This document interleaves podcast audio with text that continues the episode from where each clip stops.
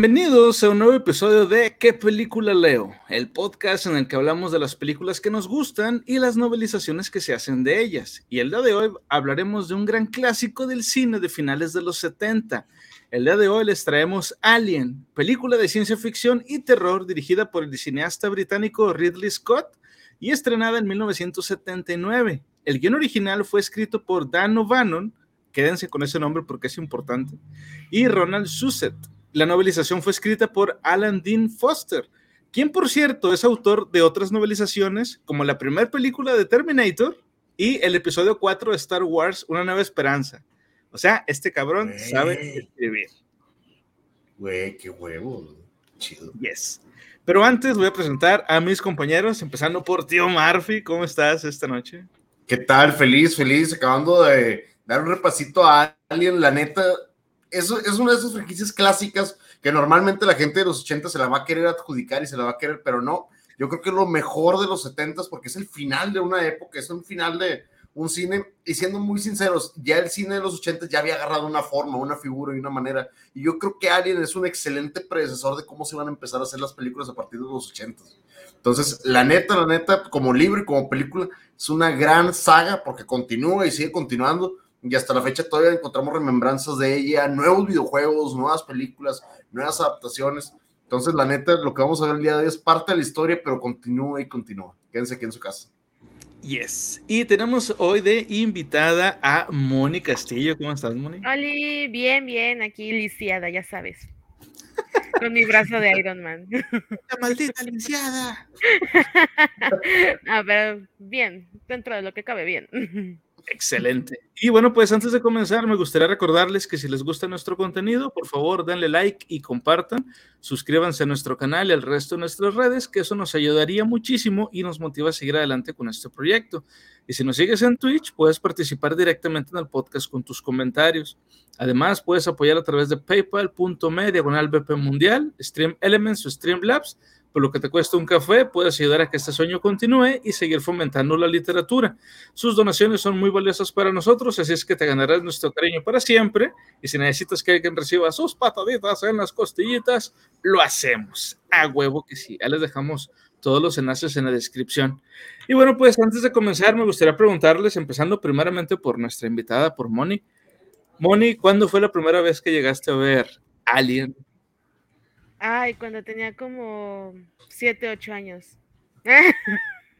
¿No debiste haber visto la película? ¿no? No, pero me gustó mucho Ripley y de hecho eh, tengo allá en, en, mi casa de Monterrey el robot este, el amarillo, el que salió de juguete. De carga. Ajá, eh, la, la, grúa de carga la tengo ahí y también tenía mi Ripley y todo, o sea, tenía mis figuras de acción de ella. Muy lejos. De 10. Hey, John, bienvenido. Solo vi la primera película, pero no me arrepiento de nada. No, viejo. De hecho, vamos a estar hablando de esta, de la primera de la que es el octavo pasajero. Hey, Cesarín, buenas noches. Hola, hola, Cesarito. No, y aparte hola. creo que la, la primera es como que el, la primera, no sé, las primeras tres valen mucho la pena, pero creo que es, me quedo entre la primera y la segunda. Sí. Pero ese, hey, la, ese. Mira, la Hola, Larrita. Bueno, ¿Cómo buenas. estás, Larrita? Hola, hola, Larva. Bueno, ¿y tú, tú, cuándo fue la primera vez que llegaste a ver Alien? ¿O cómo fue?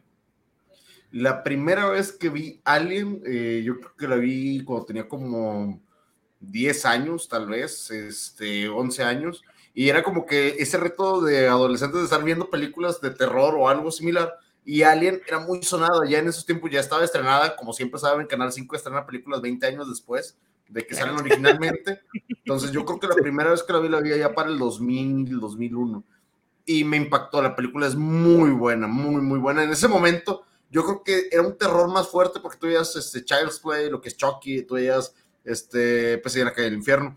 Y Alien era como que esa tripleta perfecta de películas de ciencia ficción y terror, como que hacía ese embone, ese match, y te llamaba uh -huh. la atención por los dos lados. Entonces, esa fue la primera vez que yo la vi.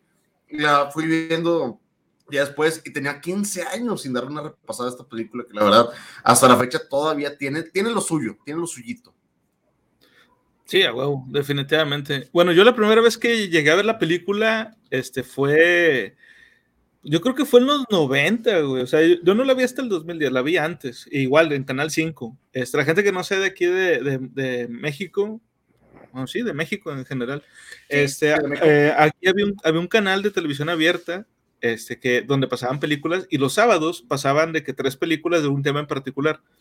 Y hubo una ocasión que pasaron, este, decir de que películas que tenían que ver con el espacio eh, y una de ellas pues era precisamente la película de Alien y no mames, está con madre la película. Y también la vi como que, o sea, no, no, creo que no debía haberla visto tampoco, porque era una era tarde. este, y sí daba un poquito de miedo en esa época, la neta. Ah, sí, la, neta sí. Yo la verdad es que me acordaba que la 3 incluso daba más miedo, pero luego la volví a ver y dije, nah, la primera da más miedo.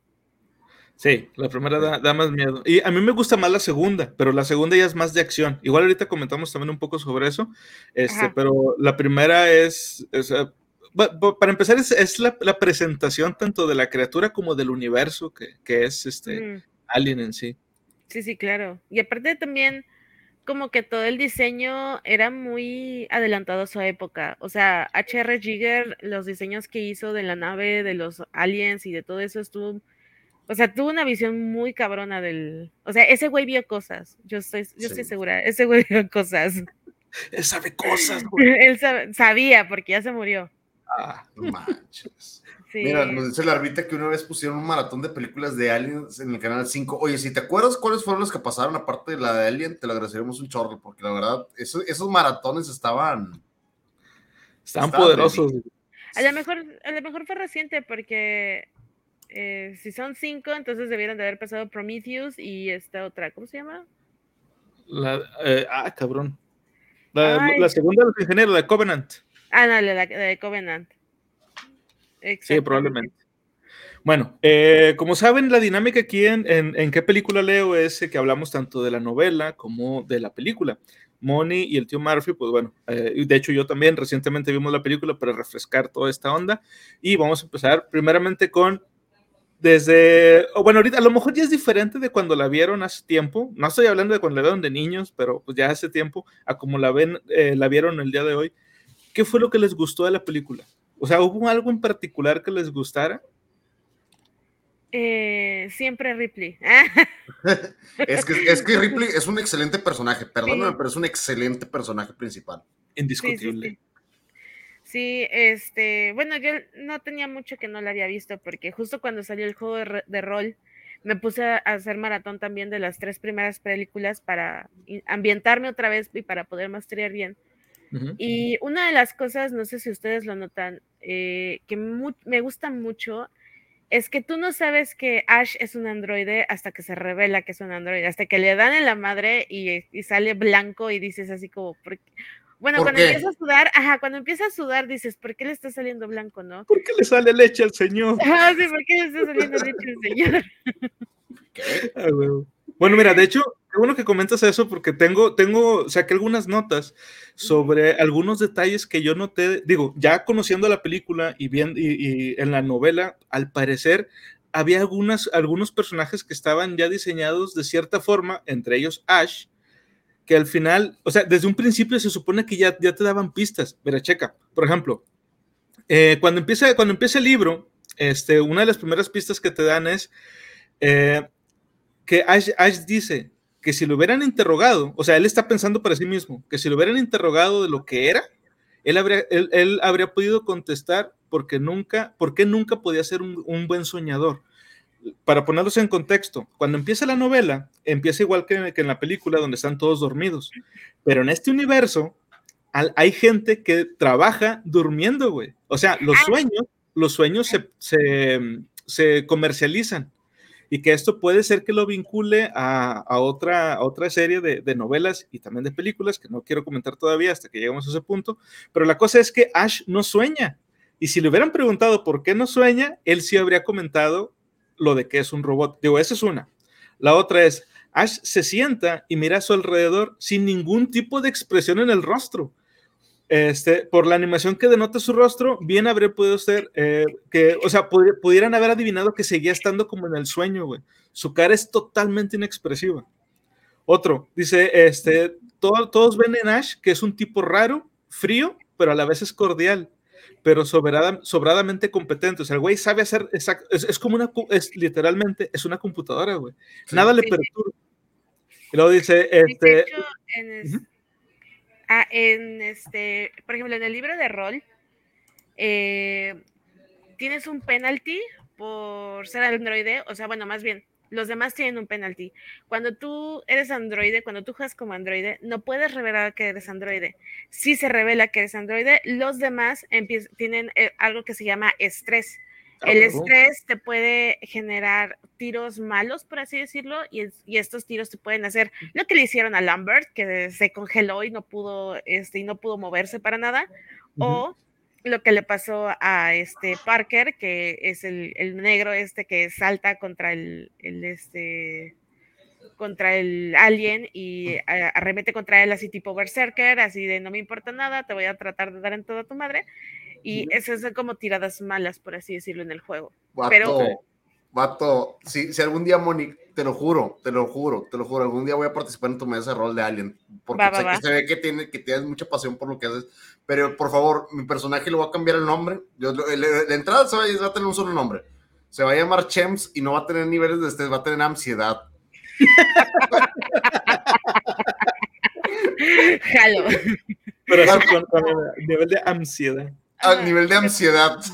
Por cierto, Chorizo eh, está jugando en una de mis mesas. ¡Eh, Chorizo, bienvenido! De hecho, está dando la vuelta. Está chida la mesa de rol de Alien. Dice, echándole huevos. ¡Eh, excelente! Eh, Cesarín dice, el gato de H.R. Jigger tenía algo contra él. Siempre lo asustaba y así. Terminó cruzándose cuando bajaba más las escaleras. Se dio un madrazo que murió a golpes. El gato ganó. Ah, qué pedo. Ok, John. Comenta, comenta. Ah, bueno, de hecho hay una, hay un documental donde se ve que la señora va pasando por esas escaleras y sale el gato así como el alien, güey, así de miau, miau, miau. Y, salía y la señora decía, ay, güey, ¿no? O sea, pero que, y la señora decía, ay, le encanta hacer eso al gato como un mes después de ese documental o de que yo vi ese documental, H. Red Jigger se murió por caer de las escaleras, por un golpe de haber caído de las escaleras. Es como coincidencia, no lo creo. Dice John, yo, yo la vi no hace mucho, lo que más me gustó fue la tensión. Es que la primera, te lo juro, es muy de terror. A mi gusto la primera es muy de terror. Muy, muy, muy de terror, porque todo el tiempo estás estresado de que va a pasar algo. Ay, por ejemplo, volviendo a ese tema de los soñadores, eh, dentro también del juego de, rol, eh, tienes como que tus roles, ¿no? O sea, tiene, puede ser científico, este, ingeniero, esto, el otro, aquello, ¿no? Lo que, todo lo que pasa en la película y agregándole marines. Pero también hay un rol que es, bueno, que son como eh, trabajos, por así decirlo, y dentro de esos trabajos está el soñar. O sea, tú creas sueños los vendes, es como una especie de influencers, creas estos sueños, los vendes y con eso se gana muchísimo dinero en el, en el juego. Yo tenía una así. Bueno, y ahorita, ahorita voy a explicar este, con qué se relaciona esto, porque es muy importante con las teorías que han sacado en las películas, pero antes de eso nada más quería leerles el último, este, la última pista.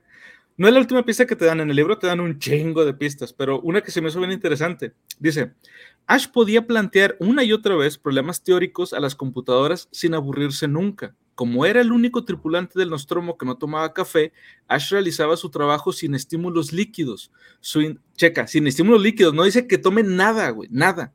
Su interés se despertaba solo con nueva información. Güey, ¿te están, te están echando a la cara que este cabrón es un androide.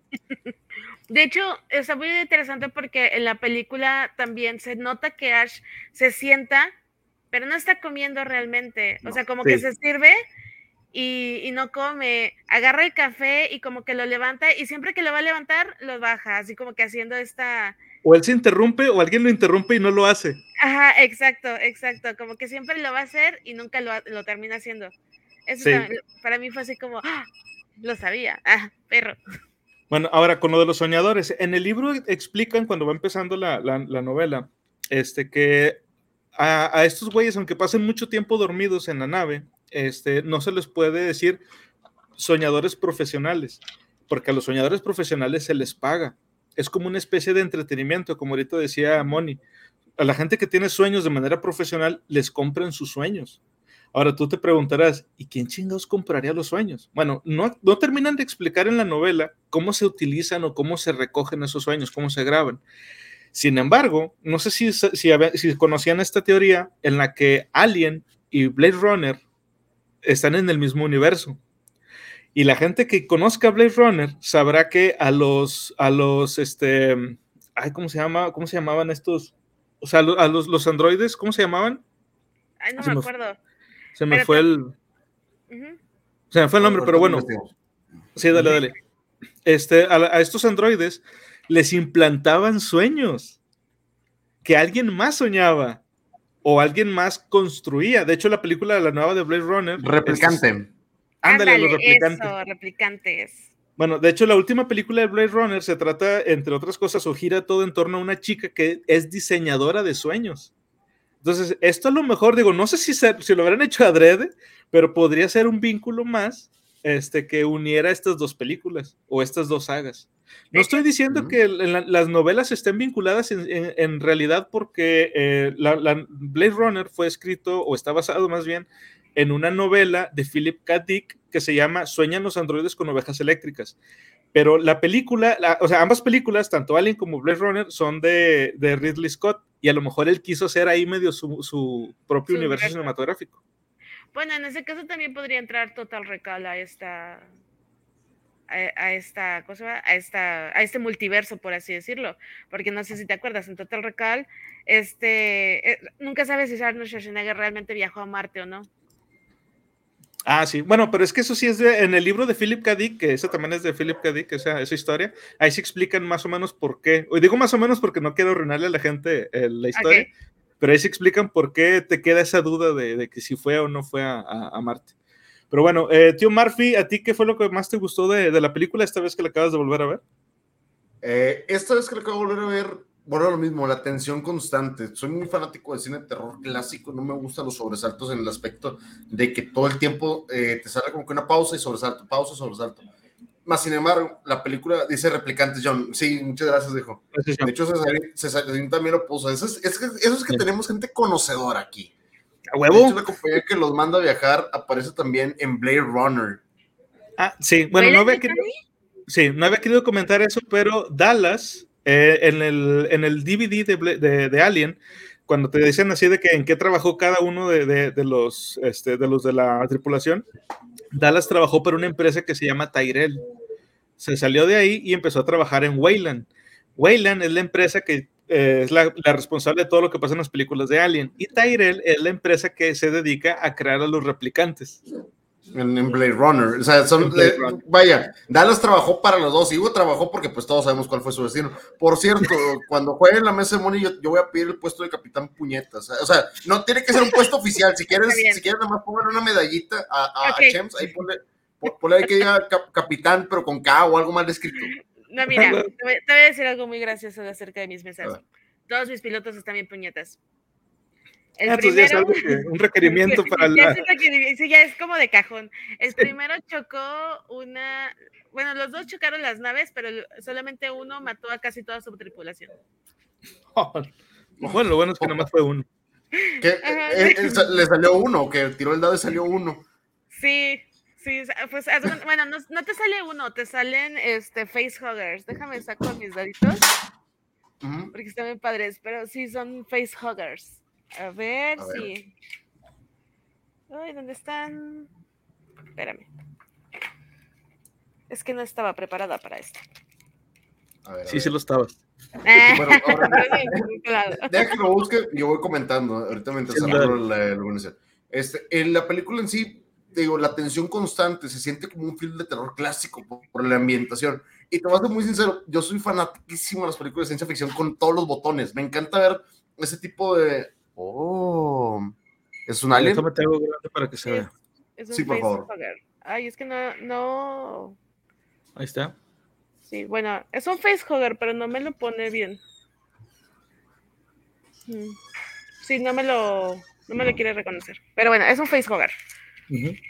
Te salen los facehuggers y valiste queso. Pero bueno, continúa, perdón, perdón, Murphy, perdón.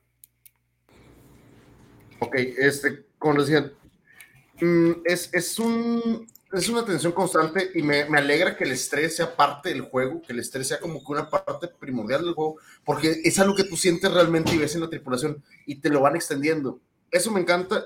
Y dos, me gusta demasiado toda la temática como, no sé si, si entraría, digo, sé que existe lo que es el, um, ¿cómo, se llaman los universos alternos que tienen cuando es steampunk y luego hay uno que es como que laserpunk, que tiene como que una, ah. atmósfera muy de botones y el...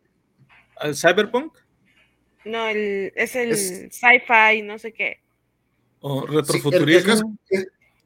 algo así, pero me encanta, me encanta ver porque todo, y eso es un poquito de ASMR para mí, ver cómo, no sé si ustedes lo notaron esta última vez que lo vieron, cuántos switches tienen que prender y apagar y prender y apagar es un SMR buenísimo. Lo ves y te relaja, te relaja estar viendo cómo, cómo están. Es algo muy tonto, pero me relajó bastante verlo.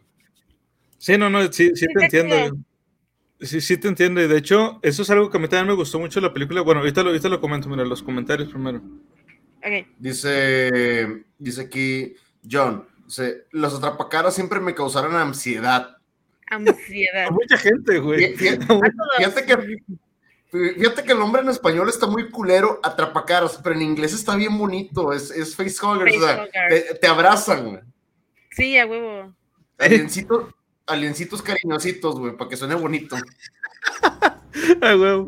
Bueno, les decía, a mí algo que me gustó mucho de la película desde la primera vez que la vi es precisamente la, la atmósfera de ciencia ficción que tiene, porque sí se ve que es en el futuro, pero es un futuro realista, o sea, no es como si estuvieras adentro de un iPod, sacas, o sea, de que todo está muy limpio y todo es blanco y, todo es este, eh, con, o sea, que, no, no, se ve, no se vean cables ahí colgando algo así, es todo lo contrario, o sea, se ve sucio, se ve como se veía al principio Star Wars, se ve real, este, como decía el tío Murphy, se ve que le pican un chingo de botones para hacer cosas este, medio sencillas. Por ejemplo, hay una parte donde Dallas, este, para sacar una llave, para poder abrir una puerta, abre, una puertita, presiona unos botones, luego jala una palanca y ahora sí saca la llave para poderla usar. O sea, se ve que hay seguridad, pues. Entonces, una persona que no tenga esos códigos no lo podría usar. O sea, tiene sentido, pues. No es ciencia ficción que parezca magia, es ciencia ficción realista. Sí, sí. Y, por ejemplo, o sea, toda la atmósfera en sí de, cuando entra, por ejemplo, la nave de los alienígenas, está bien chingón cómo se ve todo eso. De que se ve este, como biológico, pero a la vez no. Y sí, o sea, yo sé que eso es algo de, de, Giger, del, diseñador, pero lo hicieron, lo supieron hacer bien y se ve real. Tú sepas que no lo es, se ve real. No, sí, es lo que te digo, o sea, R, eh, HR Giger eh, sabía cosas, güey, o sea, se ve todo, sabía cosas. Todo, todo su arte es muy biológico, este, cibernético, por así decirlo, porque tiene muchos, este, como muchos dioses así tipo Prometheus, que salen estas cabezotas gigantes, pero así como que con un chingo de cables y cosas así, odiosas. Eh, no, la verdad es que Jigger tiene un trabajo increíble e impactante. A mí me gusta mucho el trabajo de Jigger. Lástima que Che gato lo mató. ¿Ves? Todo es culpa de los gatos. Hay algo que dijo Moni que me hizo mucho ruido, sobre todo porque es artista y tiene ese tipo de, de cuestiones de dibujo. Eh, me encanta eso que tiene una parte que es como biomecánico, que es una parte tanto, o sea, mecánica, porque pues, se ve como robotizado, pero es un late, hay algo dentro de eso. Al principio de la película, cuando van llegando al planeta donde, donde encuentran el, el, alien, este, donde están el, el, tipo que está en las sierras, me recordó demasiado, o no sé si soy yo, a las figuras de los. ¡Hey, Coco Loco! Bienvenido, Lurcaso Calavérico. Muchas gracias, viejo. Gracias por la visita. Este, John, a mí me recuerda el arte erótico que maneja Clive Barker de Jigger. Mm, muy bien. Clive Barker, disculpa. disculpa ah, te decía, cuando llegan con el alien, no sé si soy yo, o han visto las figuras en los Metroids que te dan los poderes. Sí. Ajá. Me recordó mucho ese tipo de. Digo, obviamente Metroid ya fue años después, pero me recordó demasiado ese tipo de, convivencia, como que es, es mecánico, pero tiene mucha vida. Tiene como que ese sentimiento de que es parte de algo natural. Mecánico biológico. Mecánico biológico, así es. Bueno, antes de continuar, también me gustaría comentarles algo que me llamó mucho la atención en la, en la novela, que, te, que a lo mejor parecerá tonto, pero también te da un poco de pistas de cómo es esa, O sea, cómo es ese universo, cómo es el futuro en, en, en el universo de Alien. Parker, que es el, este, uno de los ingenieros, se avienta una historia cuando están, cuando los recién acaban de despertar, están, están trabajando él y, Brett en, las, pues, en el cuarto de máquinas, y le cuenta una historia de un prostíbulo a Brett. Dice, eran cuatro paredes, el techo y el piso eran perfectamente reflejados, no había ninguna cama, solo una red de terciopelo suspendida en el techo del cuarto para limitar las actividades y evitar choques contra las paredes. Está contando la historia de un amigo de él al que lo llevaron a un prostíbulo así. O sea, es en gravedad cero, güey. Lo sacudió la cabeza como desaprobando su recuerdo, por lo que después me contó la muchacha, mientras ella se estaba limpiando, todo empezó bien, pero luego empezaron a girar y a él entró, le entró pánico. No lograron controlar nada. Ella trató, pero se necesitaban dos personas para detenerlos, así como para empezar la caída libre. Y con los espejos confundiendo sus sentidos de la posición y todo lo demás aparte de la caída, él no podía dejar de vomitar. Güey. O sea, hicieron un cagadero, güey. Sí, güey, a huevo. Ah, bueno, eh, aquí voy a hacer un pequeño comercial. Porque este Cesarito, bueno, Carlitos, eh, también no sé si sepan, pero él también es artista.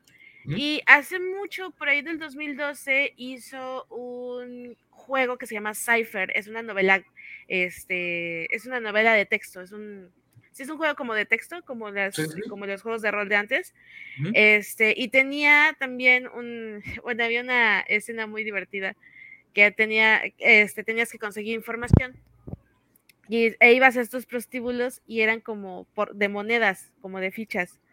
Entonces, este, eran unos tubos que se abrían, por así decirlo, y tú le echabas la ficha y veías a la muchacha, ¿no? Y era así como que dependiendo de cuánto dinero le echabas, era el tiempo que tú podías verla. Ah. Entonces, y, y, luego se cerraba, ¿no? Entonces le tienes que estar ahí echando. Así, digo, ah. ¿Sabes qué se me ocurrió con eso? Se me ocurrió una buena idea y, y qué bueno que comentas. Se me ocurrió algo así para una historia, pero un tipo, como tú dices, como, como tipo prostíbulo, de, pero gachapón. Que le avientes y te salga random. Sí, güey, a huevo. Lo que te toque, pero bueno, ahora sí comentabas, Moni.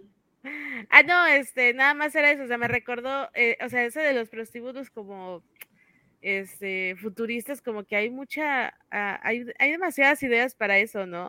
Sí. Sí, sí. De hecho, eso se dice. También hay un gran contraste en cuanto a color. La nave es blanca y el alien negro brilloso. Dispara el mismo shock que tenemos a prender la luz y ver una cucaracha en medio de la cocina. Oye, qué buena, o sea, qué, qué buena, qué buena analogía, ¿eh?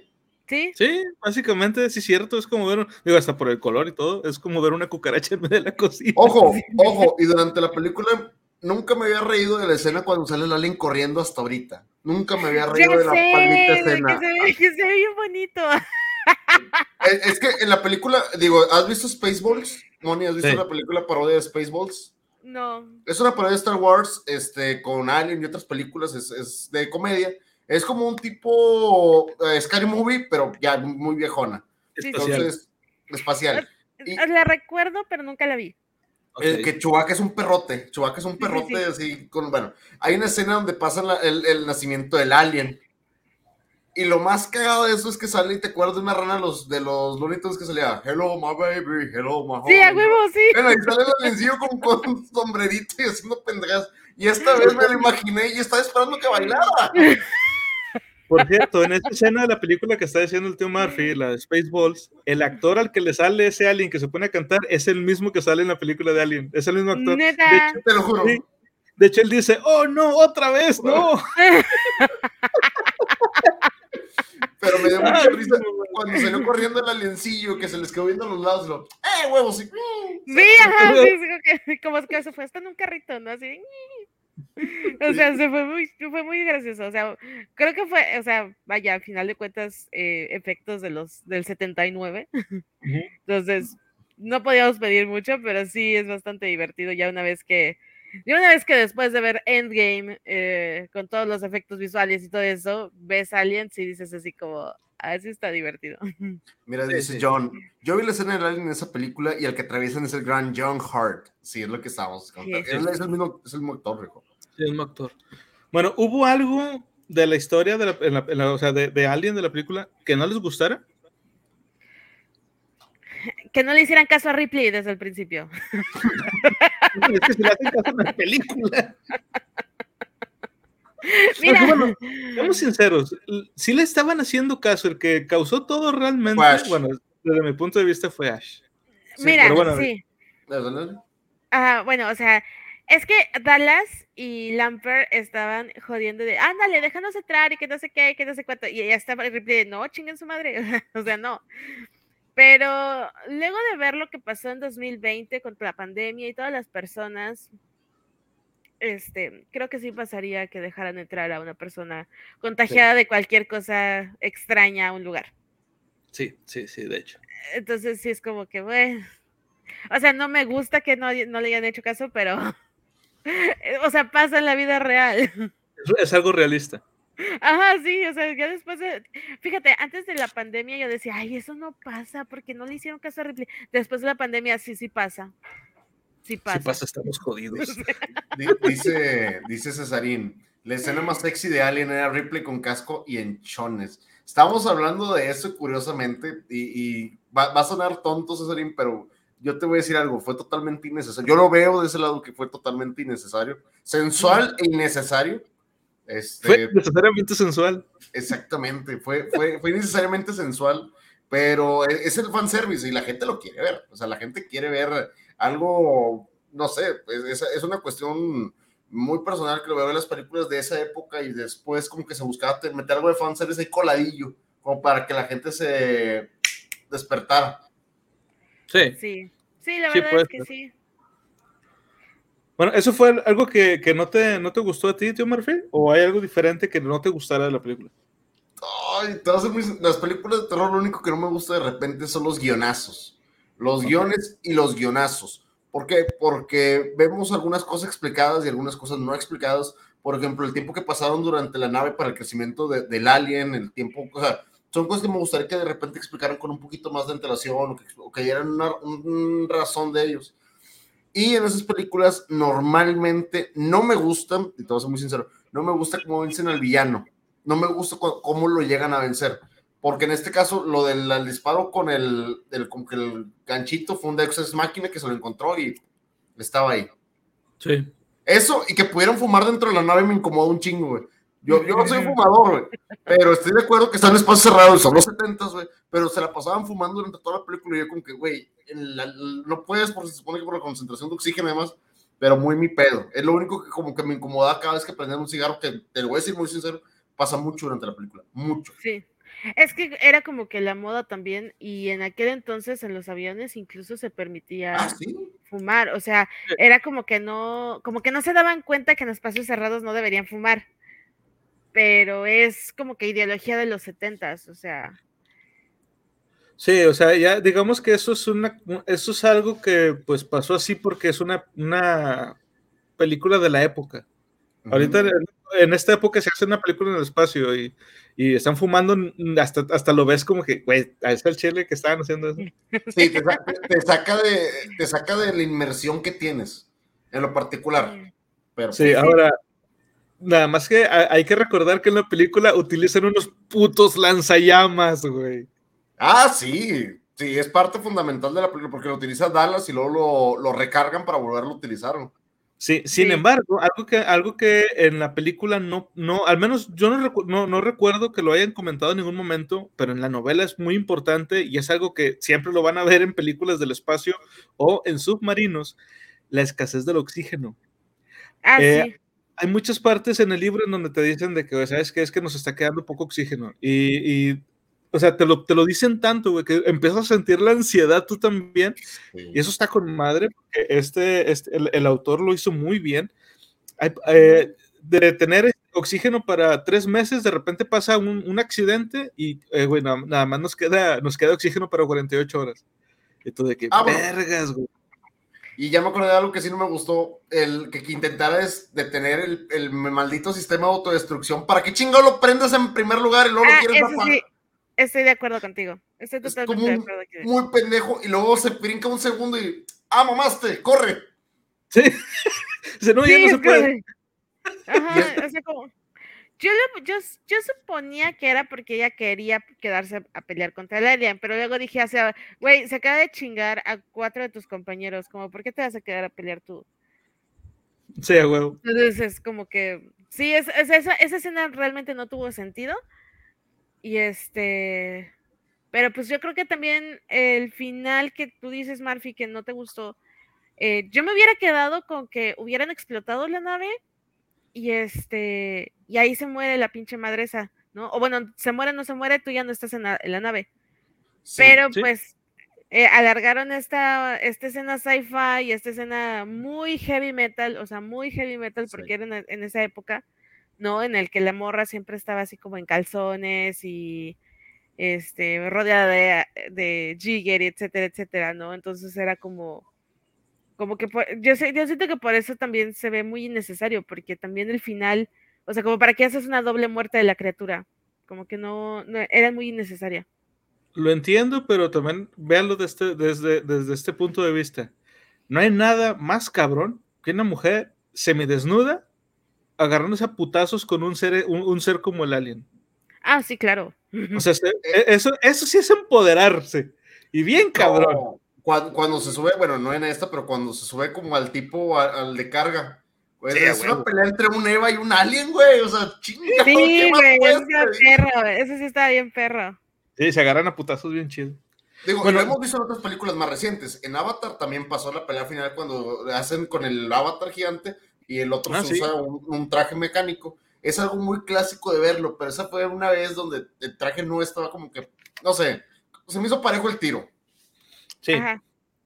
Bueno, y nada más igual para, para este, comentar un poco sobre lo que dijiste que se te hizo como que este, no estuvo tan chido lo que dijo ahorita el tío Murphy de, del el arpón, ese con el que le dispararon al alien. Porque para empezar, ¿por qué tendrías un arpón en el espacio? Pero pues bueno, ahí a ellos. En el libro. Las espaciales. Porque, por, ah, claro. Es que no las tomé en cuenta, lo siento. Sí, porque ¿por qué no? ¿Por qué no?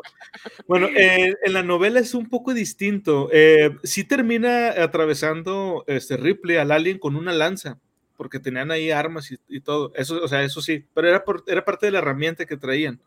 Eh, ¿Se acuerdan que antes de, cuando estaban buscando a la criatura, que creían que toda estaba chiquita, este Parker y Brett hacen, hacen como unos, este, para dar toques, unas, unas como lanzas. Ah, sí, un teaser Sí, unos tasers con, que era una lanza taser. Bueno, este Ripley tiene una de esas todavía cuando se sube a esa nave y con ella atraviesa al alien en el pecho y le sale muy poco, muy poco eh, ácido, pero sí le sale todavía. Este, y luego ella presiona un botón, se abre la puerta y la jala a ella misma primero, güey. Entonces, donde ella se, donde va hacia, hacia afuera, se agarra y el alien le agarra de la pierna a ella. Y luego ella ahí a patadas, ya se suelta del alien y ya se lo lleva a su chingada madre y ella ya se salva. Entonces es un poco diferente, me gusta más como es en la novela, porque, insisto, porque en el libro tendrías un arpón en el espacio, pero X. pero si te fijas que eso no fue lo que lo mató a alguien en la película, por lo menos no. La, Le disparan con el arpón y lo, se envuelve y luego se recupera y se quiere meter por, las, por los propulsores. Que eso fue lo que realmente lo dispara.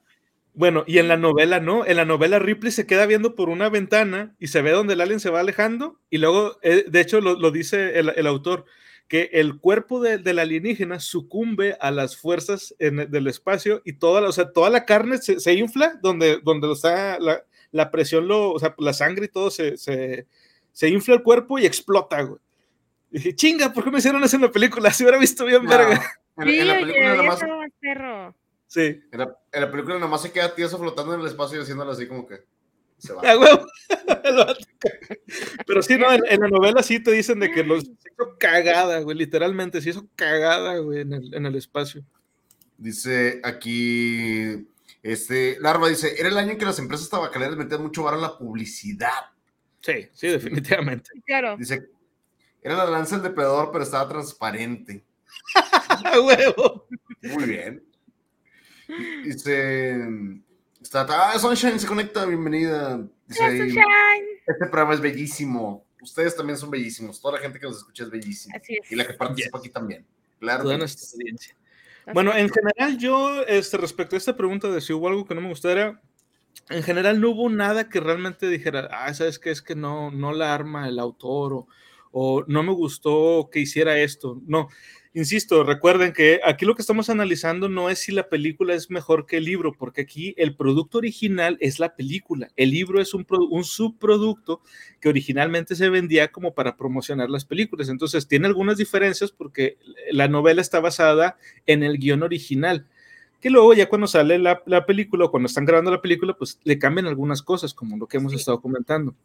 Pero una cosa que me gustó y al mismo tiempo me, me, me, disgustó un poco es este, la narrativa. Digo, no quería comentar esto todavía porque quería comentarles algo primero.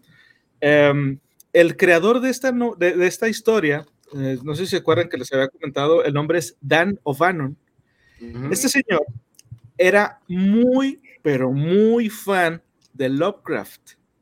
Este, este güey amaba a Lovecraft. Y en una peda, donde conoció a Giger, le comentó, oye, güey, ¿sabes que hay un, escritor de Providence que hacía esto así, bla, bla, bla? Y Giger no se pudo sacar de la cabeza a Lovecraft en mucho tiempo. Y fue cuando empezó a hacer estas pinturas, bueno, ya hacía pinturas así, pero él sacó su versión del Necronomicon. Giger dibujó, eh, o sea, hizo un libro de puro arte de, de él basado en Lovecraft o en sus ideas que él tenía de Lovecraft. Después de esa peda no se vieron en muchos años. Y luego cuando a Dan O'Bannon ya le dijeron, güey, sí, ya te compramos el pinche guion para que no estés chingando, pero la película no la vas a dirigir tú, la va a dirigir Ridley Scott. Dio la casualidad que se volvió a encontrar con Giger. Y, aunque este Dan O'Bannon todavía no tenía la idea de cómo hacer a la criatura, Giger le dijo, mira, güey, ahí está. Y, y, Dan O'Bannon, cuando lo, vio la criatura que había diseñado Giger, dijo, te mamaste, güey, esto es lo que estaba buscando. Y algo de esto se le pegó, yo creo que eh, eh, a, este, a Dean Foster, o sea, al autor de la novela, porque hay una parte en el libro, pero es nada más una sola, en donde el güey hasta parece que se inspiró en Lovecraft para describir una, una parte, se los voy a leer. Dice, algo inimaginablemente grotesco había surgido de las profundidades de la nave abandonada para imprimirse sobre el rostro de Kane, o sea, el, el facehugger, y sobre la mente de todos ellos Terrores aún más espantosos podían estar reuniéndose en aquella penumbra impregnada de polvo. Dallas anhelaba encontrarse entre las seguras paredes del Nostromo. Cuando el sol se puso tras las nubes que se elevaban, el anillo de luces que punteaba la parte baja del remolcador se incendió. Las luces se alargaron, ah, ah, alargaron el paisaje que rodeaba la nave, simplemente sirvieron para dar brillo a los contornos siniestros de la roca ígnea en que descansaba. Ocasionales remolinos de polvos más espesos giraban frente a ellos, anulando temporalmente hasta ese débil intento de disipar las tinieblas. Pero es lo único que escribe así, güey. Todo lo demás después es algo bien sencillo, bien simple, que nada más se dedica a describir la nave, güey poético y con un chingo de verbos. Jalo, sí, Lovecraft. Sí, ajá, sí, claro. Se nota un chingo, güey. Es, muy notorio, y sobre todo lo que está diciendo, es muy notorio el narrativo tipo Lovecraftiano, o sea, algo muy, muy de inenarrable en las profundidades de la oscuridad y lo que le resta. no estoy diciendo. Horrores, güey, horrores. O sea, la palabra horrores. Ajá, sí, sí, sí, claro. Pero sí les digo, o sea, lo que esto, esto fue algo que me gustó y me disgustó a la vez, porque me gustó porque, güey, no podía dejar de pensar en Lovecraft mientras leía este párrafo, pero al mismo tiempo fue lo único, o sea, ya más adelante ya no pasa nada de eso. Y sí me hubiera gustado que, digo, es que hasta parece como que se, o sea, como que escribió esto nada más para, eh, güey, me gusta Lovecraft, y ya todo lo demás ya no. ¿Sí me entiendes? no, y está bien, es su propio estilo, güey. Sí, sí, claro. A lo mejor lo hizo, bueno, pensándolo así, nada más lo hizo como para referencia? Este, sí, como hacer un tributillo. sí, un tributillo, porque por ejemplo, yo como escritora de cómics sí hago tributos a lo que a mí me gusta o a lo que a mí me inspiró. Por ejemplo, me van a decir que Eternal Doll no es muy inspirado en Anne Rice, en entrevista con el vampiro, ¿no? O sea, la chamaca de los vampiros y así, ¿no? La muñeca. Pero es la muñeca, exactamente. O sea, entonces, pero, y son tributos, o sea, son tributos de lo que te gusta. Entonces, si ves una pequeña oportunidad, una pequeña oportunidad de decir, sí, le voy a meter verbo para que sea así como tributa a lo que me gusta, pues va, ¿no? Pero nunca vas a poder dejar de ser tú, vaya, o sea, como tu escritor, este es mi estilo. no es mi estilo como el Lovecraft, sino mi estilo es así. Entonces, pues te vas, eh, o sea, sí le metes verbo, pero ese es tu tributo y hasta ahí lo dejas y sigues siendo tú. Sí, pudo haber sido un guiño. Sí, sí, tienes razón. Pero bueno, digo, eso fue lo único que a mí me, tanto me gustó como me disgustó. De ahí en fuera, todo, con madre. Neta, la novela está bien chingona. Ahora, ¿cuál fue su parte favorita de la historia de Alien? Híjoles, eso es difícil. yo sé, yo, yo sé. Está tan con madre que es difícil escoger algo, pero si se puede. ¿Qué dices tú? El enfrentamiento final, parte de la trama. ¿Qué, qué fue algo que tú dijeras? Esto me quedó marcado. Yo creo que lo que más me queda marcado de, dentro de toda esta este, situación es que es como descubren que Ash es un androide. Ah, muy bueno. Y cómo lo regresan para que explique por qué chingados hizo lo que hizo. Ah, sí, que lo vuelven Eso a conectar. Ajá, Pero la, la, la, la, transición, la transición de la cabeza. Sí, está, está patísima, está, pati, está patísima, pero, pero eso es muy bueno. De hecho, varios de mis jugadores han intentado hacer lo mismo. Este, tienen una memoria de uno de los personajes de hace una ronda y están tratando de buscarle un cuerpo para conectarle esa memoria al, al, al otro androide. Entonces, eso, eso es muy divertido. Entonces, por eso creo que es de las cartas que más me gusta porque es como que, sí, ajá, o sea, bueno, últimamente he estado viendo la de esta, ¿cómo se llama? Car Altered Carbon, que ah, bueno. tienes este, las memorias estas intercambiables. Creo que eso es como que lo que más me gusta de los androides, ¿no? O sea, de que pueden volverlos a conectar y pueden volverlos a cambiar de cuerpo y todo ese pedo. No sé, me, me parece muy padre. Bueno, el concepto de los androides me parece muy padre. Ok. Chingón, chingón. ¿Tú, tío Murphy? Fíjate que ahorita lo que comentó Moni es lo que sí también lo, lo, sobre todo cómo se vengan de él cuando lo queman y ya ingas a tu madre. Está muy bien. y está muy... pero... ah, bueno, bueno, eh, también mis ah. jugadores quemaron un, un, androide. ¿No crees que no pasa? Sí pasa, güey. lo mataron. Así como que, ah, ya lo quemamos. Y lo, Evato, que los androides no están llenos de chips y fregaderas. Y ah, caray, matamos a alguien. sí, güey. Bueno, en lo particular, algo, algo que me queda así como muy, muy fuerte, perdón, es, es, un poco tonto porque es mi manera de verlo. Este es un juego de las escondillas, pero muy extremo, güey. Este sin mamadas, sin mamadas, sin mamadas. Yo creo que esta es la inspiración de la Among Us, güey. Es como que el, el vato escapándose por las alcantarillas, moviéndose y matando demás. Pero mi parte favorita, en sí mi parte, parte favorita fue, y es, es, algo, es algo, yo creo que fundamental, la muerte de Dallas. Fue parte sí. No porque odia a Dallas, no sí. porque odia a Dallas, sino por esa escena icónica donde sale la cara del alien así, güey. Ese cuadro, ese cuadro, ese segundo, güey. Como, como parte es, es, icónico y cómo recuperan el arma que estaba intentando utilizar Dallas en contra del alien. Para mí, eh, la cuestión particular fue de lo mejor de la película. O sea, o sea, odio a Ash y qué bueno que se lo cargó la fregada. Digo, yo sé que no tenía la culpa, son instrucciones. Estas instrucciones, digo, la verdad. Pero yo creo que la muerte de Dallas, tal cual, o sea, el momento de la muerte de él, es algo que me encantó por cómo se ve el alien por primera vez, cómo se ve la criatura atacando por primera vez y, y que se lo lleva a la fregada. Sí, sí, que de hecho eso es algo muy importante de, de, de la película, que en, no en todo momento ves a la criatura completa.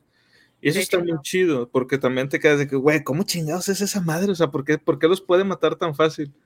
Este, y pues bueno, ya finalmente ocurre lo que, lo que ocurre, como dice el tío Murphy, de, de lo que le pasa a Dallas. Pero ese es, el, ese es de las pocas escenas en donde ves a la criatura y es por un segundo. Sí. Sí. Y, Pero y, bueno. No, no, no. No, no, sí, sí, porque yo voy a comentar en contra de Dallas. Tú, bueno, nada más iba a decir que este, es de las pocas escenas en donde se ve a la criatura, es por un segundo, pero con ese segundo tienes. Y sí. aunque no es como tal un screamer, sí te, sí te espanta. Sí, sí, sí, sí te saca de pedo. Sí. Hey, en qué alegro se conecta, bienvenido, bienvenido. Donde dice, buenas noches, xenomorfos, xenohermosos, querrá decir, xenohermosos. bienvenido, bienvenido, en qué alegro. Yo solamente tengo que decir algo acerca de Dallas. Dallas es el peor capitán de la historia. Era la persona más incompetente para tomar esa misión. Claro, claro. O sea, es que, es que no eran. Mira, Ripley no sé, no sé su historial, pero Dallas no tenía por qué haber decidido todas esas cosas pero pues a final de cuentas también hay una escena donde dice que pues a final de cuentas es la compañía la que decide, la que toma las decisiones, y ahora sí que era Ash el que tenía, el que tenía la última palabra. Pero aún así me parece como que muy, muy flojo su, su papel de, de capitán, o sea, no lo puedes respetar como capitán, respetas más a Ripley.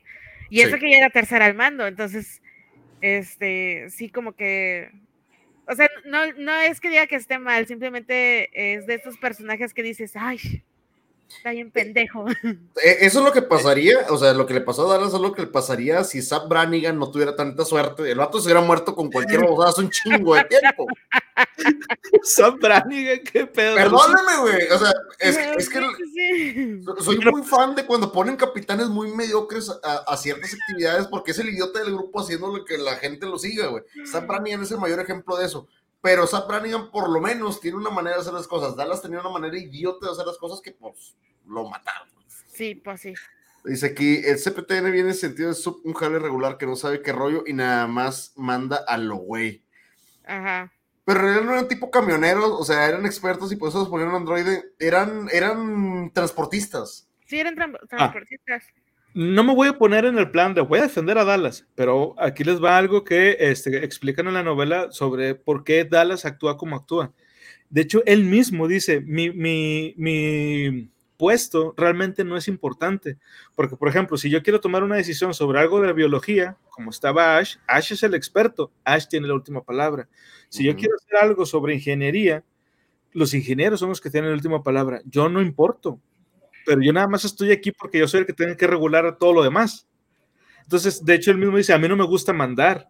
Por eso yo rechacé entrar al ejército, porque a mí no me gusta estar, este, a mí no me gusta ser el, líder. Él dice, yo con todo gusto te cambiaré el lugar, se lo dice a, Ripley. Pero pues él es el, el, chingón ahí. Eh, a Ash lo ponen, pero no lo ponen porque, digamos, fuera algo regular dentro de la, eh, de cómo funcionaban este tipo de, o sea, sí, sí, era como dice Cesarín, eran como camioneros, pero no era la forma regular en que trabajaba la compañía, que por cierto, en, todo el libro nunca le llaman Wayland, nada más le dicen la compañía. Em, la compañía original, pero, en esta, el Nostromo originalmente tenía otro, a otro científico, pero dos días antes de que despegaran a la misión a la que fueron, antes de encontrarse con la llamada del, del, de, de auxilio que tuvieron que responder y que pasa todo lo que pasó, este, les cambiaron al científico. En la película no lo explican muy bien o no dan tantos detalles, pero eh, una nave que había pasado por el mismo sector ya había topado con esa señal.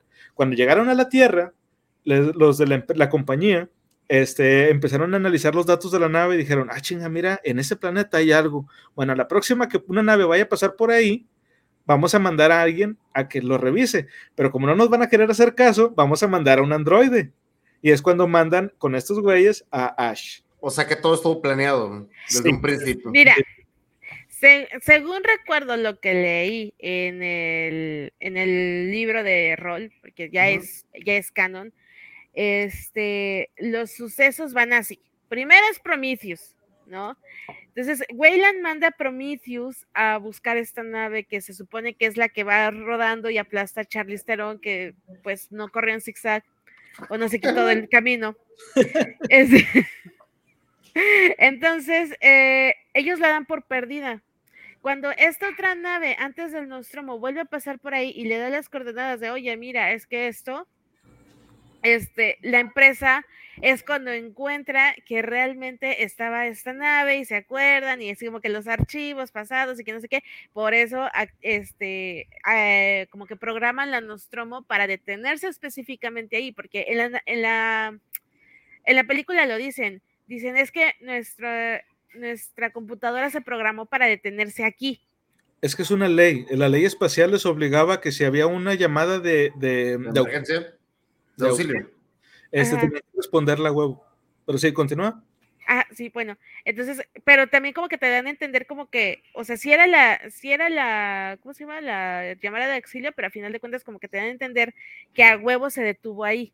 Sí. O sea, o sea, como que se detuvo, no como los otros, ajá, no como los otros que se pasaron y a chingar a su madre, yo no escuché nada.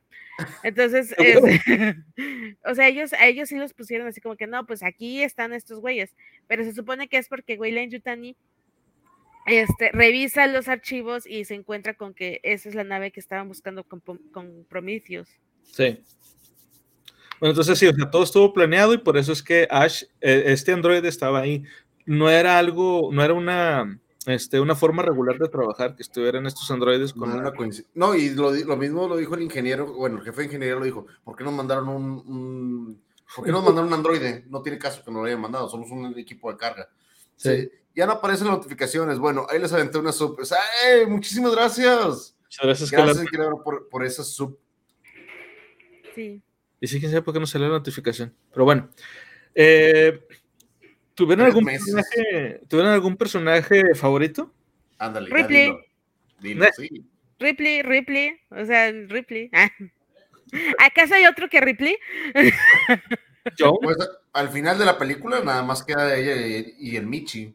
El y el Michi. El Michi. Ah, que por cierto, algo que le estaba platicando a mi esposa hace rato es que hay partes del libro que se cuentan desde el punto de vista del gato. ¿Neta? Sí. Uy, qué fregón. No sé si Jones sea alguna especie de, de mm, gato modificado genéticamente porque es muy inteligente, pero o sea, al nivel que se da cuenta de que, por, ejemplo, hay una parte donde Brett, el de la gorra, está jugando con, con Jones con un, con un hilito. Este, y dice Jones, los humanos creen que este es el juego de los hilos con el gato, pero en realidad este es el juego de los hilos con los humanos. Yo, oh, cabrón. ¡Ey! Un raidazo. Gracias, Gracias. por ese raid. Gracias por ese raidazo, viejo. Bienvenidos, bienvenidos. Pónganse cómodos. Estamos hablando de Alien, de, la interpretación de la primera película de Octavo Pasajero y el libro que viene con la novelización de la película. Primero fue la película y luego salió el libro acerca de la película. Yes, de hecho. Bueno, ¿y tú, tío Murphy? ¿Tuviste algún personaje favorito? El, ayudante del jefe de ingeniería que nada más estaba forjando porros todo el maldito día y estaba contestándole sí a todos, pero mandándolos al chorizo. Como que, sí, sí, sí. De hecho, yo tengo una pregunta acerca, acerca de ese personaje. Ya ves que hay una escena donde le está cayendo agua en la cara, tipo, yo no sé por qué se pone así, se pone a tragar el agua. Este, quiero saber, ¿eso pasa en la novela? No. Ok. Sí, porque está muy pendejo que vas y no sé, agua desechable, digo, agua desechada de los aires acondicionados, yo supongo, te vas y te dejas que te caiga ahí en la cara, pues no sé, está muy weird. Yo cuando lo vi en la película pensé lo mismo que tú, así de que, güey, ni siquiera sabes de dónde viene esa puta agua. sí. y, y, el vato cae que. Y abriendo la boca. antes, no se, puso a bailar como Maniac. Sí, ah, Cesarito dijo algo muy interesante. A ver, vamos a ver qué nos comenta Cesarito. ¡Eh, Slayer Bros se conecta! Ya llegué. Bienvenido, bienvenido, Slayer Bros. Alien es correcto. Dice aquí, Cesarito, en el juego de Aliens Colonial Marines nos dieron acceso a los archivos de Fox y nos dieron los sonidos originales para usarlos en el juego. Todos estábamos como locos por escuchar esos samples. No, mamalón. Ah, bueno, es que Cesarito, les digo, es artista, entonces él hizo también conceptos para Alien Colonial Marines. Ok. Sí, eso está padre. No, digo, y qué bueno, digo, sobre todo porque dice que tiene que, que, escucha los samples, que es algo que no se le otorga a cualquier persona como para que los pueda eh, escuchar ahí y ya tú te vas basando. ¿Soy yo o en lo particular por lo mismo? La película se me hizo muy SMR por lo mismo de los botones, o sea, ese constante es algo muy... Sí. Estoy de acuerdo contigo, pero yo creo que lo hicieron no por, por, o sea, fue una SMR involuntario. Sí era para todos esos sonidos de, de, los efectos especiales de los, de los botones, este, de la, de la nave en general, güey, porque hay como que un, un constante. Mm, todo el tiempo, todo el maldito tiempo. Hay, hay, hay, un sonidito de fondo como vibratorio en todo lo que está pasando. Por el motor, supongo. Hasta las luces, no sé si soy yo, pero las luces suenan, tienen ese zumbido clásico de luces de viejas, por así decirlo. Sí, sí, sí. sí, sí, sí, Ajá, entonces eso le da, le da una atmósfera a la película. De hecho, algo que, digo, perdón, antes de, de continuar con, con, con, lo de este, tu personaje favorito, Tío Murphy, nada más quería comentar esto, lo, lo, estaba platicando con mi esposa. La película es muy oscura, muy, muy oscura. Me refiero a que eh, constantemente hay muchos juegos de sombras. O sea, la, lo, lo, el color negro, las sombras, es, es, es, es prominente en la, en la película en todo momento. Y yo creo que eh, fue algo similar a lo que pasó en Silent Hill. eh, la gente que no, no sepa a qué me refiero, Silent Hill, eh, eh, en el juego Silent Hill, la niebla fue un recurso que utilizaron porque como es un juego en 3D, el PlayStation no podía dibujar mucho, o sea, mucha distancia, y se les ocurrió dibujar, hacer una niebla para que el jugador no pudiera ver más adelante. Entonces, de esta manera escondían el que el juego iba, iba dibujando conforme tú ibas avanzando. Y luego ya se volvió parte importante de la saga. Con Alien pasa algo similar. Para que no se vea chafa, hacen que todo sea oscuro. Y eso le da un chingo de, de, realismo a la película, de alguna forma extraña quizá, pero le da mucho realismo y está bien chingón. La película es muy oscura y, y, aparte, como les digo, o sea, no ves mucho y luego todo se ve así como que todo mecánico y el, el mm, constante está bien chingona la película. E, es, es, o sea, tienes muchos, ¿cómo se dice? Eh, eh, te da mucho sentido. O sea, um, la película llega por no nada más por la vista o por, o por, el audio, sino por sensaciones también. Pues es que era la manera de, en aquel entonces de resolver las cosas. O sea, yo como artista lo veo de, ah, bueno, si yo voy a hacer un, eh, un cómic, ¿cómo le voy a hacer para esconder los fondos? Pero, o sea, es una manera también de, de, de resolver cosas que todavía ni siquiera estaban hechas o pensadas siquiera, pero con una visión de, ah, bueno, ¿qué podemos hacer? Bueno, como quieres de terror, vamos a ponerlo bien oscuro porque en el, eh, estamos en el espacio, aquí no hay luz, eh, no sabe, nadie sabe cómo es allá arriba, ¿no? Bueno, ahora sí ya se sabe, pero nadie sabe cómo es allá arriba, nadie sabe cómo es una nave espacial, vamos a ponerlo todo en oscuro y... Y bye, o sea, bye, o sea, no nos vamos a gastar tanto dinero en, en escenarios, ¿no? Porque pues si se dan cuenta, solamente son como cuatro o cinco escenarios realmente. Sí, se, las la escenas son muy cortitas. Es la cámara blanca donde están los botones donde estaban checando las misiones, donde hablan con la computadora, el comedor donde estaban comiendo, los pasillos, que era el mismo pasillo como repetido de diferentes ángulos de cámara, y, y, la nave final, por así decirlo. Y la enfermería sí, sí. también. Bueno, y también la, la, escena donde están, donde encuentran a Alien, que es el planeta en sí, pero pues. Sí, sí la versión mejorada. Comparados con cualquier otra película. Sí, sí. Dice aquí en que Lebron. Dice Slayer, esa niebla era mortal, se te fruncía el asterisco y supieron hacerla ya que supieron aprovechar la limitación de la consola. Es correcto. Y es que lo que estamos haciendo ahorita son recursos. O sea, tienes que sacar los recursos de donde puedas. Hay algo con, con, lo que decías ahorita de la iluminación que sí no me gustó mucho en la escena de la pelea final, antes de entrar a la nave, donde estaba apagándose y prendiéndose, apagándose y prendiéndose, apagándose y prendiéndose las luces, porque iluminaba mucho y luego oscurecía todo, iluminaba mucho y oscurecía todo. Es, es un poquito frustrante en mi, en mi punto de vista particular. Probablemente era parte de, de, de, de, la escena, o sea, hacerte sentir esa frustración, quién sabe.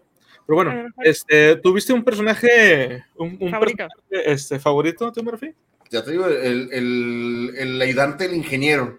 O sea, el, el ayudante del ingeniero es como que le valía gorro todo y nomás estaba, sí, sí.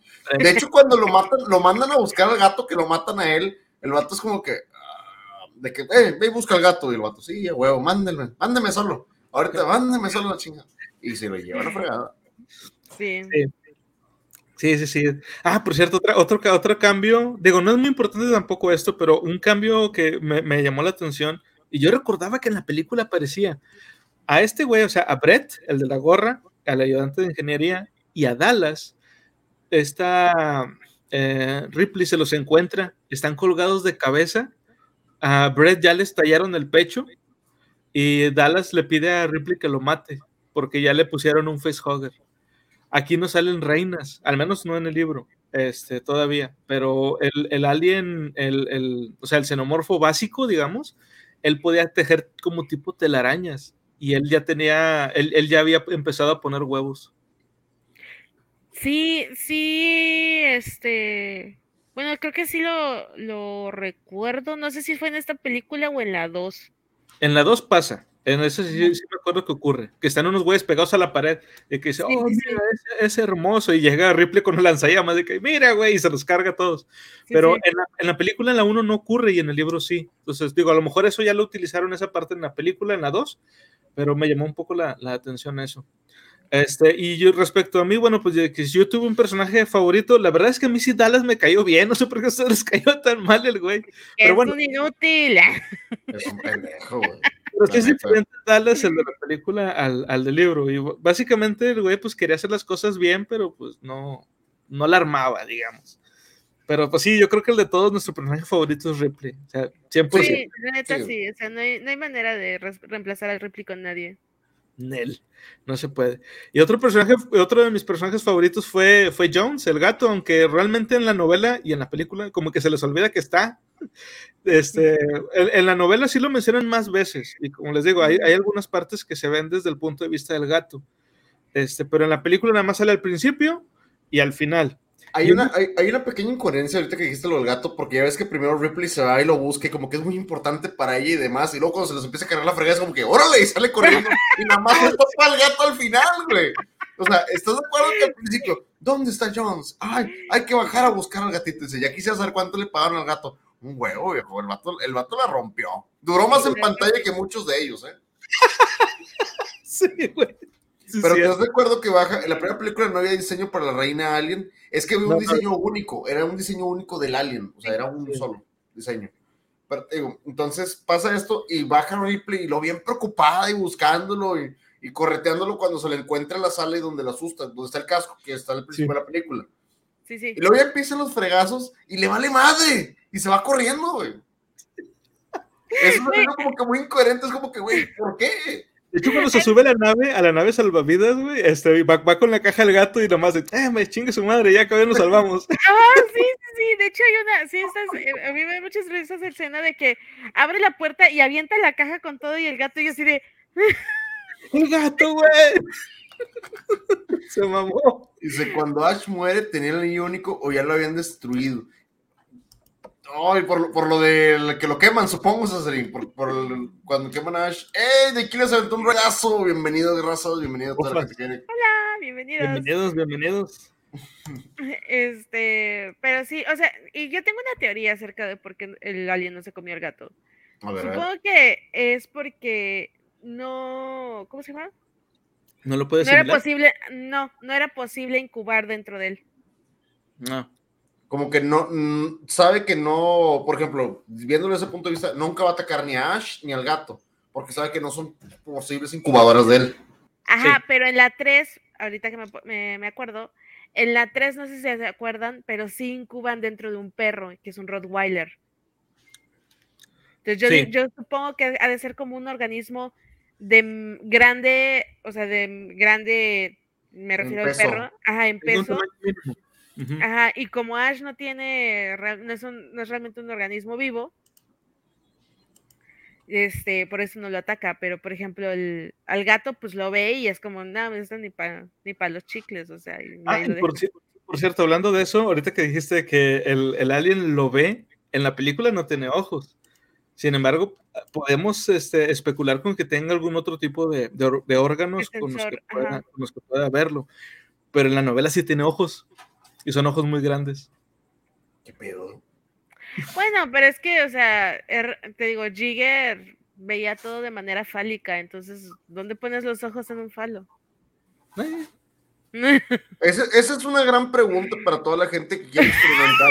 En las, bueno. en las, en las Mercedes pueden comprar los, los Giggle Eyes, o sea, los Giggle Eyes. Y cerca, es, es, puede, digo, no creo que sea un, un experimento muy difícil para la audiencia. Es divertido y casero. Pero sí tienes razón, me hizo falta imaginación, me hizo falta imaginación, perdón. Sí, es, es como, digo, si lo quieren hacer en su casa, adelante, nada más lleguen a la tienda y le preguntan a la señora, si le pregunta para qué lo quieren, no le contesten. Ah, bueno. Es el actor que hizo Bilbo, ¿no? Ah, buena pregunta. Sí, cierto, sí, no, sí es el actor que hizo Bilbo. Sí, ah, sí, sí, sí. Sí, es el actor que hizo Bilbo. Sí, justo porque lo estaba viendo hoy, dije, ese güey me parece muy familiar y me puse a buscar eh, Señor de los Anillos y leo ya Bilbo este, y leo el actor y fue de Bilbo ah, no Bilbo es un androide A ver, yo tengo una pregunta ahorita que estábamos hablando, hablando de eso, de dónde irían los ojos. En un falo, perdónenme, perdónenme, me, me, en el, pero en la 3 sale el perro, es lo que estamos diciendo ahorita. Hay una que, me, que yo creo que es más, más importante y es una pregunta que tenemos que contestar aprovechando este espacio. Ajá. ¿Dónde iría la gorra en el alien? Quiero compartir la imagen y nos vamos a poner a debatir. Me vale, me vale madre, necesito, necesito urgentemente resolverlo, ya sea ustedes, que están aquí y la gente que está en el chat, necesito que me contesten. Ahí están los posibles, nueve posibilidades de cómo lo podría traer Yo digo que las cinco. Yo digo. Mm, no, ¿sabes cuál falta? La, la cabecita de abajo. Hay algunas, hay algunas que tienen la, gorrita en la cabecita de abajo. Ah, sí, es cierto, ahí están. Híjole, no, entonces yo creo que. Ah, yo creo que las seis. Las seis. Fíjate que está, interesante que está hasta arriba en las seis y todo. Yo me iría entre la entre las siete y la nueve. La nueve me gusta todavía más, pero con una pequeña gorrita. las siete. Depende. Si, la, si es cholo o al final de la chompa como en el 4. Ah, que la trae bombeadita. ¡Eh, Jair! Gracias por el comentario, bienvenido. Bienvenido, Jair. A ver, depende. Si es de barrio pesado, va como el 9. y si su barrio le respanda, va como en el 6, güey. No, imagínate, imagínate con los lentes oscuros en la chompa atrás. Ahora, ahora, ahora vamos a discutir dónde llevaría los lentes, güey. Pues, o sea, aparentemente en el falo, güey, digo, ya estamos en es, es, que lo, que pasa es que también yo no ideo, los ojos los tendría yo creo que aquí donde va la, la frente, supongo, ¿no? Donde normalmente están los ojos, sí, podría ser.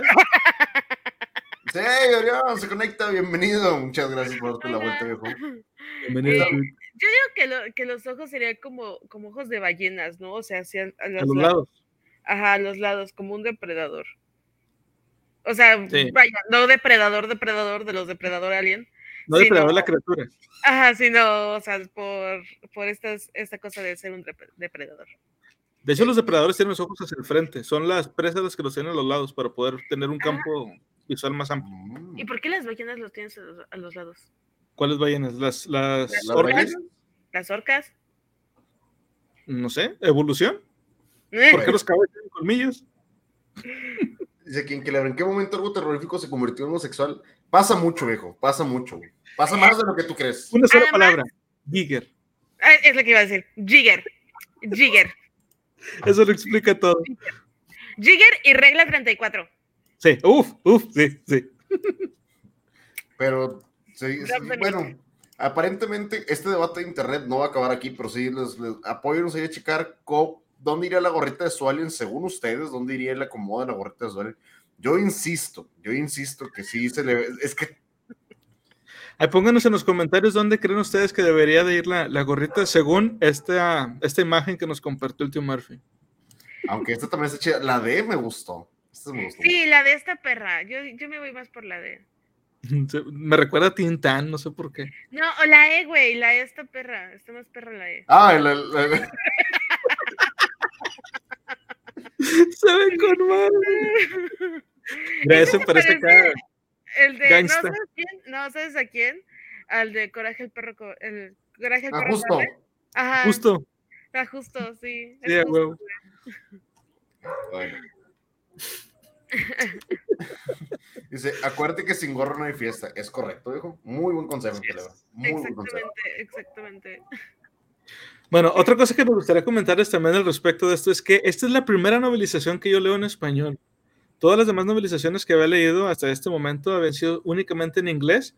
Y de hecho, esta fue la, la, novelización que me dio, o sea, con la que conocí que existe este subgénero de novelizaciones de películas.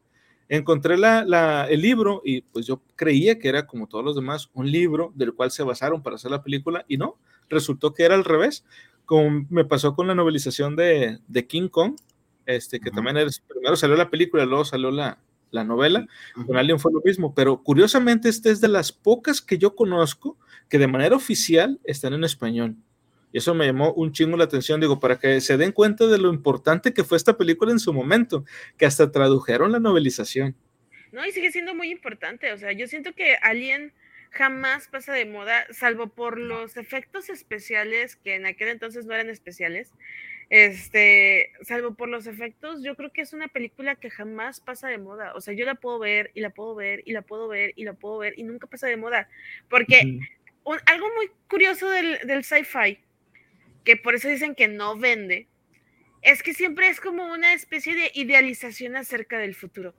Alien no es una idealización acerca del futuro, si te das cuenta. O sea, está como ¿eh? Es una alerta.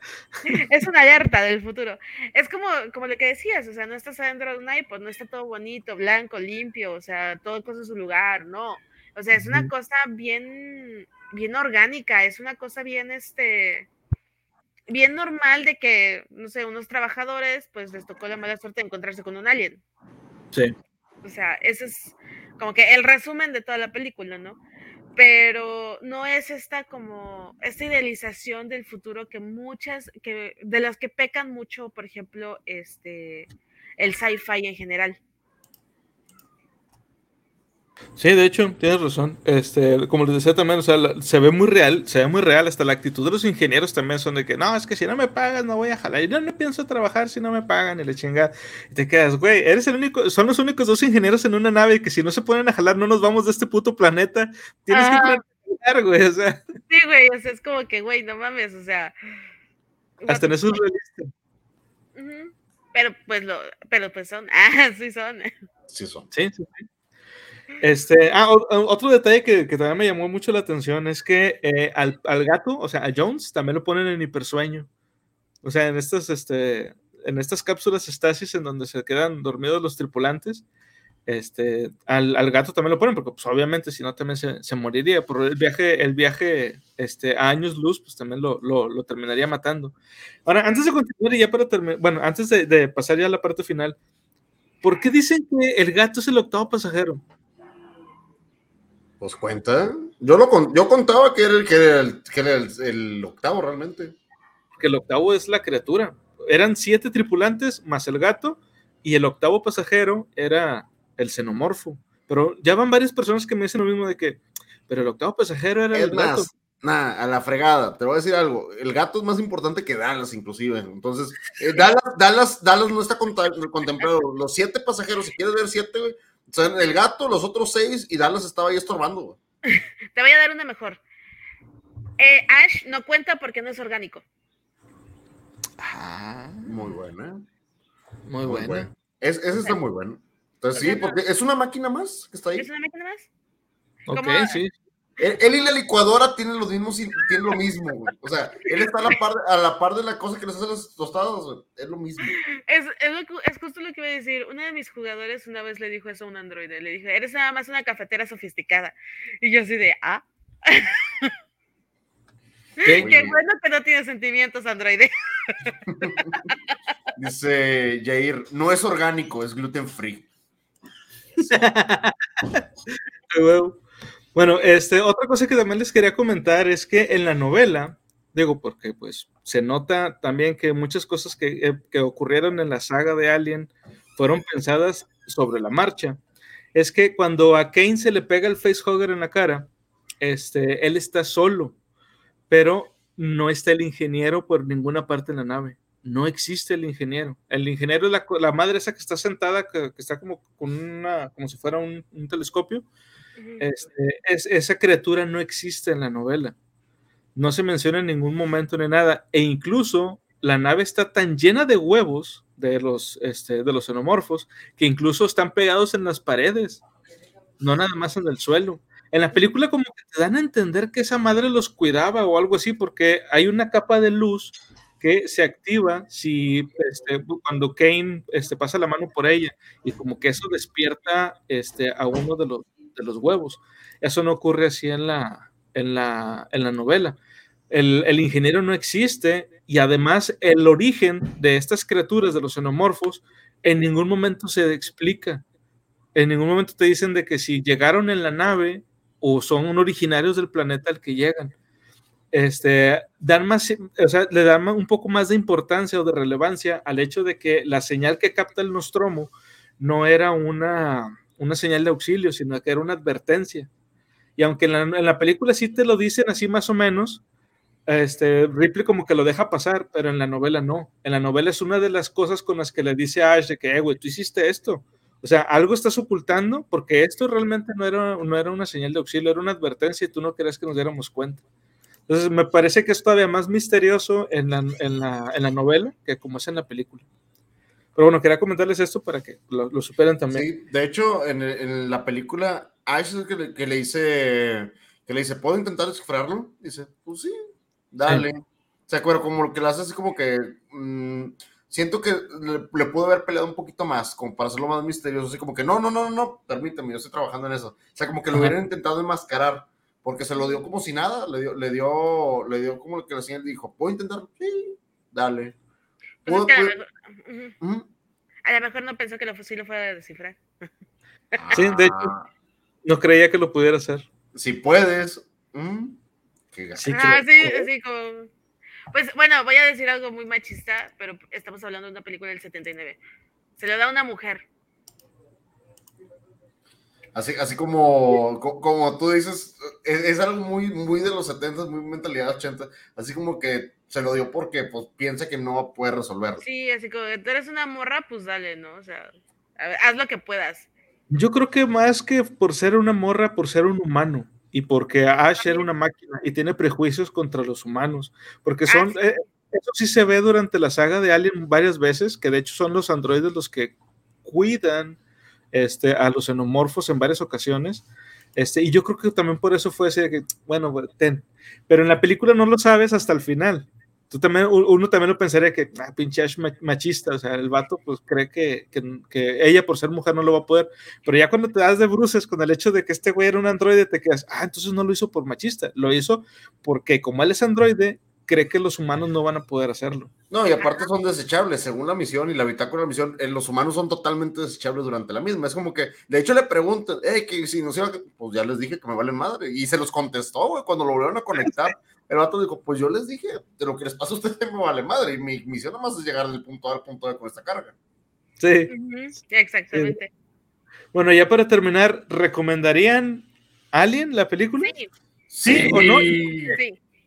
A ver, Moni. Sí, porque, bueno, más bien, sí a los que les gustan eh, los temas de terror y los temas de este, del espacio, creo que es una excelente película, tiene una excelente dirección de arte, tiene, eh, la, la, trama es muy buena. Ya dijimos así como que los puntos, este, como débiles de la película, pero creo que esos puntos débiles tienen que ver más con la época que como sí. con la historia en sí. Entonces, yo creo que no afecta en nada la historia, esos, esas fallas que tiene la película. Si lo ves como una película de 1979, que es una película de 1979. Entonces, uh -huh. si les gustan las historias que, este, buenas, porque es una muy buena historia, eh, Alien, Alien, 100% recomendada. Yes. ¿Todo tío Murphy?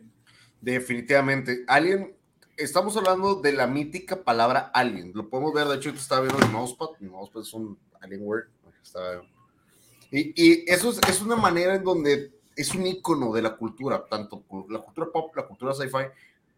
Ahí está. Es lo que te digo, la palabra está englobada. Mira, muestra otra vez, Moni. Está alien. Pretty, genial. Muy, muy, genial. Game. muy bueno. Entonces, es algo icónico. Yo les diría que es un desperdicio no verla. Estamos hablando, si hablamos de, de películas que determinen o que, o que tengan un título engañoso o que definitivamente no vayan a cumplir, yo creo que esto lo van a, la película Alien sí se merece el nombre, o sea, sí tiene la fama porque lo, ha generado. Es un culto, es, esto, yo para mí, yo lo dije al principio, lo vuelvo a confirmar, esto fue lo que dictó el cine de los ochentas, cómo ya se iban a empezar a ver las cosas, cómo tenían que hacerse las cosas, la manera más gráfica de hacerlas, la manera más visual de hacerlas, la manera más eh, de una, un, una, ambientación más dedicada. En lo particular yo lo haría, porque es una gran entrada de cine de ciencia ficción, como comentó Moni, es una gran, gran entrada a ver eh, cine de terror, porque realmente es suspenso, no es un terror tal cual lo que están viendo, y van a, van a aprender a amar este tipo de películas y es una saga enorme que puedes seguir viendo y disfrutando y el universo está expandido. ¿Qué significa eso? Que nosotros podemos seguir disfrutando. Si te encariñaste con la saga o te obsesionaste con ella, hay suficiente material para que le puedan dar. Y eso es importante porque te da una... No es algo como que has visto una sola vez y que ya no hay más material y que pues me encantó y me emocioné, pero pues ya me fregué porque no hay nada más.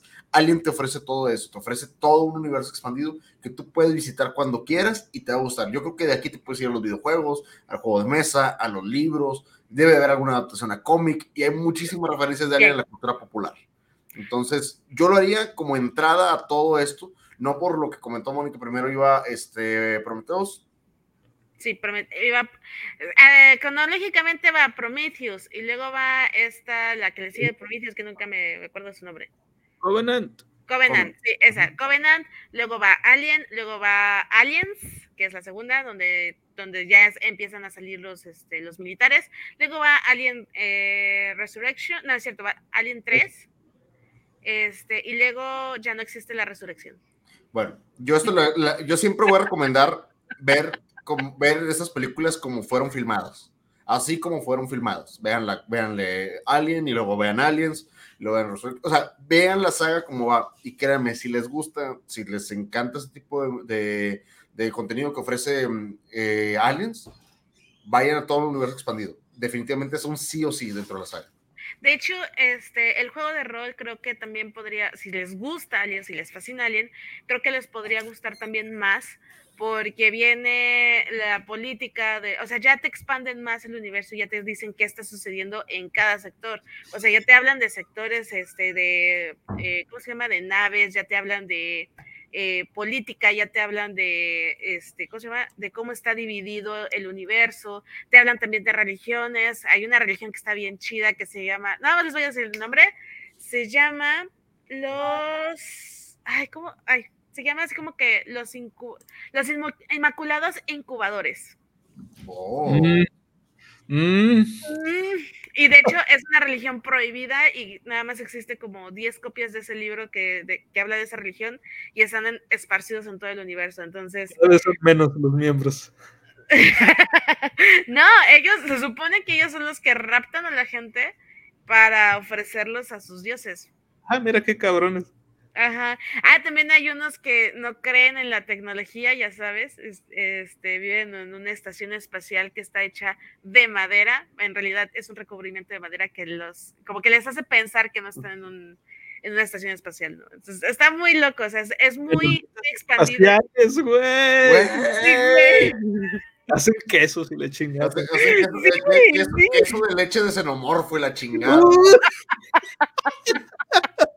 Crema ácida y la chingada. Crema muy ácida. Muy, muy ácida. Demasiado ácida.